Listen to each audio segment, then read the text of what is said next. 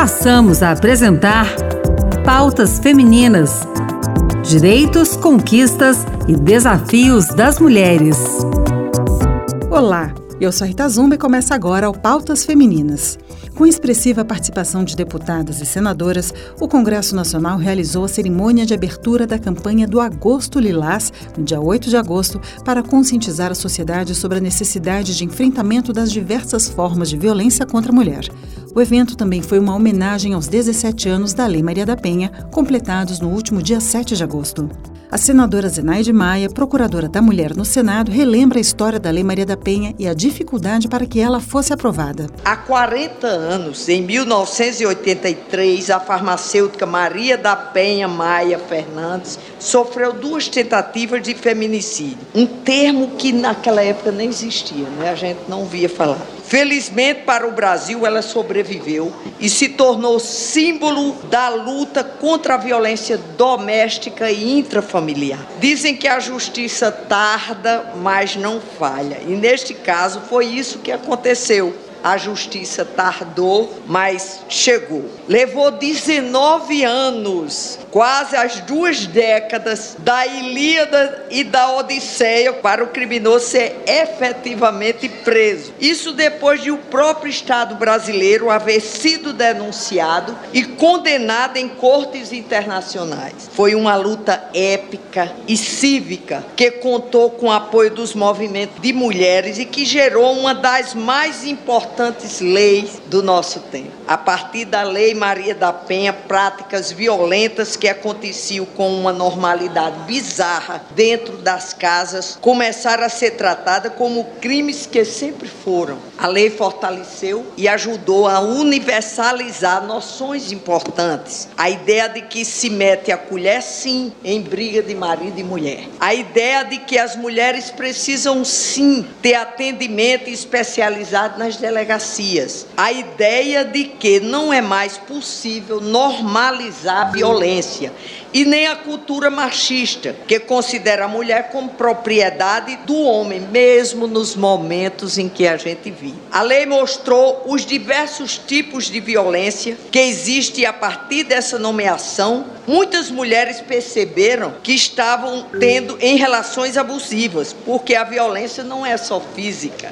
A violência também pode ser psicológica, material, sexual e patrimonial. Eu quero dizer aqui que minha experiência como médica, o que eu observava que é o agressor da mulher ele tem uma característica, ele tira a autoestima dele. Muitas vezes no consultório médico, aqui eu estou saindo um pouco quebrando o protocolo, eu ouvia dizer assim, é, doutora Zenaide, ele tem vergonha de caminhar comigo na praia, porque eu trabalhava no Hospital North Lopes, que é próximo de uma praia, e fazia isso aí. Autoestima, o agressor em termos psicológicos, ele tira a autoestima. Você é feia, você é gorda, você é incapaz. Isso é o dia a dia, eu tenho certeza, nos consultórios médicos e nos psicológicos desse país. Então eu costumo dizer que a Lei Maria da Penha tem o poder de mudar o olhar, a percepção das mulheres. É claro que temos um longo caminho a percorrer até a implementação da lei em sua totalidade, mas esse olhar diferenciado nós podemos fazer, que já está consolidado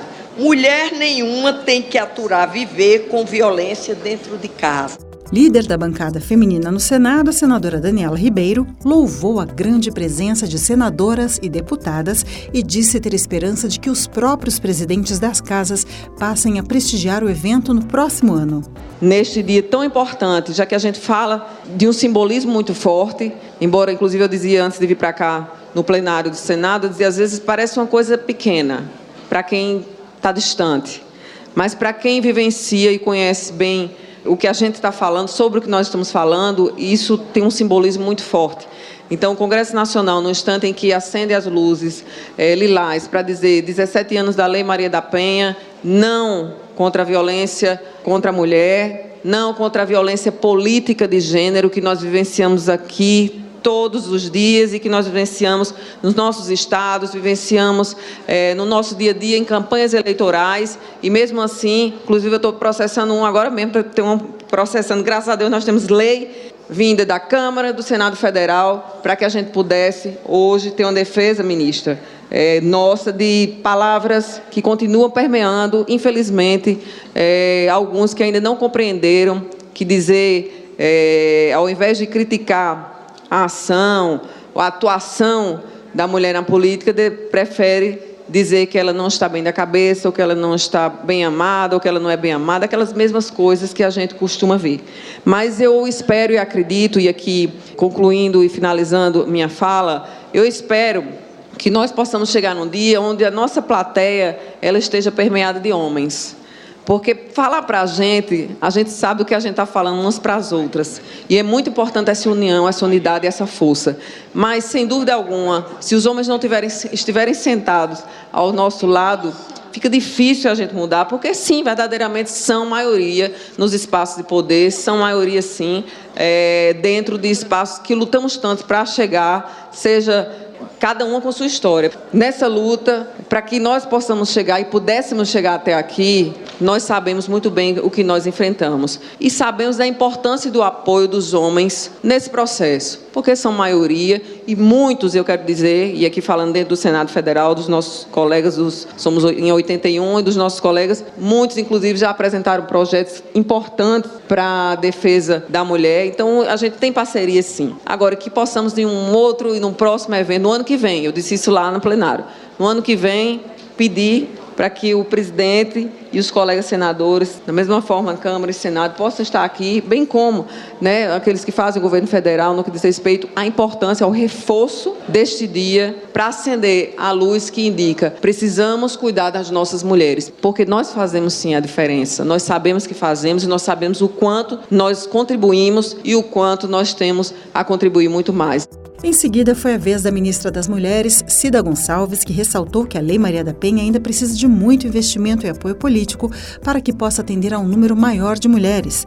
Ela cita o fato de termos somente 500 delegacias exclusivas de atendimento a mulheres no país. Eu estava hum, refletindo um pouco sobre esses 17 anos da Lei Maria da Penha. Uma lei que a maioria da população tem conhecimento, que ela existe, sabe a finalidade dela e de um outro lado, nós temos também um país que aumentou a violência. Mesmo que nós tenhamos, e é a pergunta que os repórteres têm feito, mas ministra, mesmo com a Lei Maria da Penha, aumentou a violência. Nós podemos até dizer que aumentou o número de serviços, aumentou o número de denúncia, mas por um outro lado também nós temos um aumento real da violência. Tem sido um processo constante, permanente. Quem está na ponta tem visto permanentemente como que chega cada mulher, como chegava há 10 anos atrás e como chega hoje. E aí com isso eu quero chamar a atenção, porque nós precisamos comemorar, mas nós também precisamos refletir e pensar o que é que realmente nós precisamos fazer para avançar e para implementar a Lei Maria da Penha. Como é que nós podemos dizer que nós temos uma lei implementada no país se nós não temos juizados especializados em sequer 150 municípios? Municípios desse país. Como é que nós vamos ter uma lei Maria da Penha implementada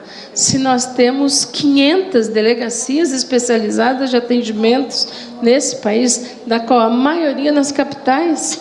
Se as mulheres não têm a quem recorrer, a quem pedir ajuda. Essa é a reflexão que eu queria trazer nesse mês de agosto. Porque se de um lado nós temos que criar mais serviços, avançar, ter políticas públicas para as mulheres em todos os campos, de fazer o atendimento, nós precisamos fazer um debate também sobre como prevenir. Como é que nós podemos comprometer os profissionais que atendem as mulheres? Porque no 180 e na ouvidoria das mulheres, a maior reclamação é o nível de atendimento. Enquanto nós tivermos impunidade nesse país, nós não vamos dar conta de vencer a violência. De um lado, ter o maior número de serviços implementados no país. Segundo, garantir que não haja impunidade. Foi consenso entre todas as presentes de que ainda há um longo caminho a percorrer, mas eu acredito que aos poucos a sociedade está começando a se conscientizar de que somos, acima de tudo, seres humanos e merecemos viver com respeito, dignidade e igualdade de direitos. Viva Maria da Penha, mulher que, por causa de sua própria luta, ajudou a criar uma lei que visa proteger a maior parte da população brasileira, que é a população feminina. E o Pautas Femininas vai ficando por aqui. Obrigada pela sua companhia. O Pautas Femininas de hoje teve apresentação e produção de Rita Zumba, edição de Anderson Mendanha e trabalhos técnicos de Antônio Carlos Soares. Uma boa semana para você e até o próximo Pautas Femininas.